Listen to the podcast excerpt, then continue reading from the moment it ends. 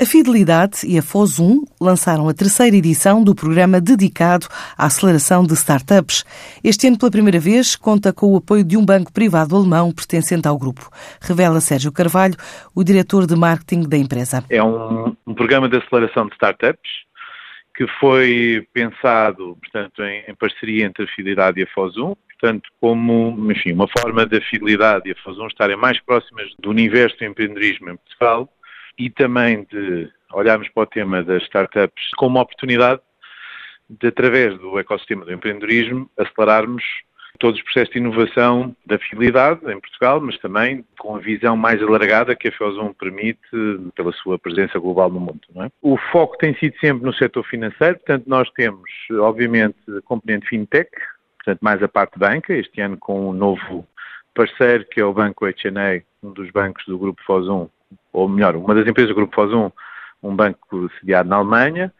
Insurtech, supervisão da fidelidade e da multicare a acompanhar a realidade dos seguros e também a componente de saúde em HealthTech com acompanhamento tanto da Luz Saúde como também da Multicare. O Protecting, nos próximos dois meses, pretende angariar candidatos em três áreas de negócio específicas, desde a financeira à saúde, que se vai traduzir num prémio monetário, mas também num roadshow pela China. O principal prémio que nós eh, podemos propor é participar em projetos, enquanto, enfim, empresas fornecedoras ou, no, ou até participadas no limite, projetos com as empresas do grupo. Mas do ponto de vista formal, Há um prémio monetário, num valor, eu diria, sobretudo simbólico, mas o prémio principal é um roadshow na China,